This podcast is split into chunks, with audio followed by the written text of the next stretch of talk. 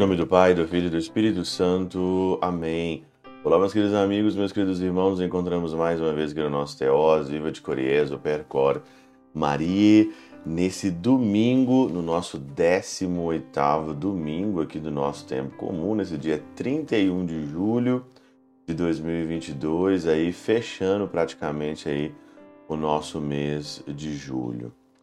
Estava aqui preparando a liturgia desse domingo e eu gostaria de poder ficar na meditação simplesmente aqui na primeira leitura de Eclesiástico, no capítulo 1 e 2, depois de 2, 21 e 23. Vaidade das vaidades, tudo é vaidade tudo é vaidade. Nesse domingo, nós vamos falar sobre o supérfluo da nossa vida. Aquilo que nós temos, que nós não precisamos, que nós colocamos todo o nosso valor nessas coisas aonde que nós não precisamos. Vaidade das vaidades, tudo é vaidade. E quando você olha o evangelho, então, aqui, né? Conta essa parábola aonde que começa aqui alguém querendo é, a parte da herança. E Jesus então aqui vai dizer claramente, ó, tome cuidado contra todo tipo de arrogância, porque mesmo que alguém tenha muitas coisas, a vida do homem não consiste na abundância dos bens. A vida do homem não consiste na abundância dos bens. Meus queridos irmãos, o que, que nós estamos vendo hoje no nosso mundo? As pessoas hoje só buscam coisas gananciosas. As pessoas hoje são extremamente gananciosas, procuram só o bem material, procuram só o prazer, o hedonismo. Hoje as pessoas colocam a tua vida, colocam a vida delas simplesmente no ter, no ter, no ter, no prazer e no prazer. O evangelho de hoje descreve hoje aqui a nossa geração. As pessoas estão curtindo, as pessoas estão querendo seu prazer, e aí esse problema acabou. E aí então, ele continua aqui dizendo que um homem já tinha, já estava muito rico, e esse homem muito rico, ele simplesmente aqui queria aumentar ainda mais e mais a sua riqueza. Tinha um celeiro, destruiu aquele celeiro e queria construir ainda um outro bem maior para ajuntar, ajuntar, ajuntar e ajuntar. E aqui então, os outros ao lado, os falsos amigos, os amigos falsos diziam para ele ali: Cara, você tem uma reserva imensa, então agora descansa, come, bebe e aproveita. Descansa, come, bebe e aproveita. Não é o nosso mundo hoje aqui? Aqui na Catena Áurea, São João Crisóstomo, na sua homilia 39, diz o seguinte aqui: Não é certo entregar-se aos deleites, engordar o corpo, emagrecer a alma sobrecarregar-lhe o fado, cobri-la de trevas e de um expenso véu. Pois quando o homem vive nos deleites, a alma que devia ser rainha para a servir e o corpo que nasceu para ser servo passa a reinar.